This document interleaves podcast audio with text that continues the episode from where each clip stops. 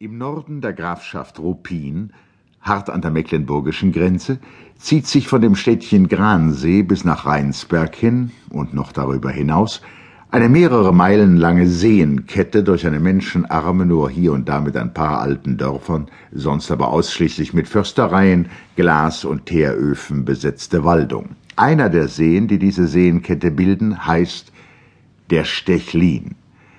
Zwischen flachen, nur an einer einzigen Stelle steil und quaiartig ansteigenden Ufern liegt er da, rundum von alten Buchen eingefasst, deren Zweige von ihrer eigenen Schwere nach unten gezogen den See mit ihrer Spitze berühren. Hier und da wächst ein weniges von Schilf und Binsen auf, aber kein Kahn zieht seine Furchen, kein Vogel singt, und nur selten, dass ein Habicht drüber hinfliegt und seinen Schatten auf die Spiegelfläche wirft. Alles still hier. Und doch von Zeit zu Zeit wird es eben an dieser Stelle lebendig. Das ist, wenn es weit draußen in der Welt, sei es auf Island, sei es auf Java, zu rollen und zu grollen beginnt oder gar der Aschenregen der hawaiischen Vulkane bis weit in die Südsee hinausgetrieben wird, dann regt sich's auch hier und ein Wasserstrahl springt auf und sinkt wieder in die Tiefe. Das wissen alle, die den Stechlin umwohnen, und wenn sie davon sprechen, so setzen sie wohl auch hinzu, das mit dem Wasserstrahl, das ist nur das Kleine, das beinahe Alltägliche. Wenn's aber draußen was Großes gibt, wie vor hundert Jahren in Lissabon, dann brodelt's hier nicht bloß und sprudelt und strudelt, dann steigt statt des Wasserstrahls ein roter Hahn auf und kräht laut in die Lande hinein. Das ist der Stechlin der See Stechlin. Aber nicht nur der See führt diesen Namen, auch der Wald, der ihn umschließt. Und Stechlin heißt ebenso das langgestreckte Dorf, das sich den Windungen des Sees folgend um seine Südspitze herumzieht. Etwa hundert Häuser und Hütten bilden hier eine lange, schmale Gasse, die sich nur da, wo eine von Kloster Wutz her heranführende Kastanienallee die Gasse durchschneidet, platzartig erweitert. An eben dieser Stelle findet sich denn auch die ganze Herrlichkeit von Dorf Stechlin zusammen. Das Pfarrhaus, die Schule, das Schulzenamt, der Krug.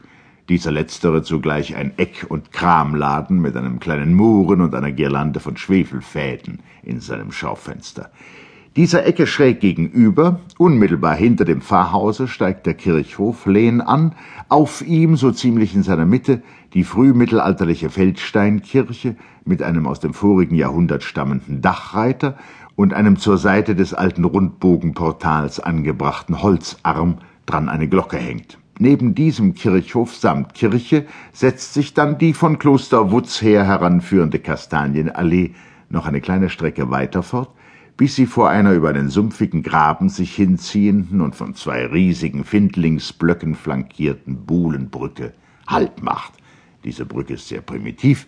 Jenseits derselben aber steigt das Herrenhaus auf. Ein gelb getünchter Bau mit hohem Dach und zwei Blitzableitern. Auch dieses Herrenhaus heißt Stechlin. Schloss Stechlin. Und wie denn alles hier herum den Namen Stechlin führte, so natürlich auch der Schlossherr selbst. Auch er war ein Stechlin. Dubslav von Stechlin, Major außer Dienst, und schon ein gut Stück über sechzig hinaus, war der Typ eines Märkischen von Adel, aber von der milderen Observanz, eines jener erquicklichen Originale, bei denen sich selbst die Schwächen in Vorzüge verwandeln.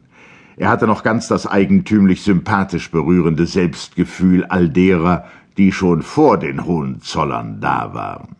Aber er hegte dieses Selbstgefühl nur ganz im Stillen, und wenn es dennoch zum Ausdruck kam, so kleidete sich's in Humor, auch wohl in Selbstironie, weil er seinem ganzen Wesen nach überhaupt hinter alles ein Fragezeichen machte.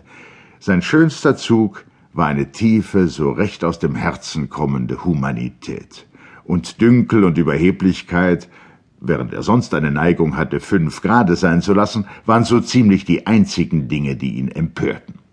Des alten Schlossherrn Lebensgang war märkisch herkömmlich gewesen, von jung an lieber im Sattel als bei den Büchern, war er erst nach zweimaliger Scheiterung siegreich durch das Fähnrichsexamen gesteuert und gleich danach bei den brandenburgischen Kürassieren eingetreten, bei denen selbstverständlich auch schon sein Vater gestanden hatte.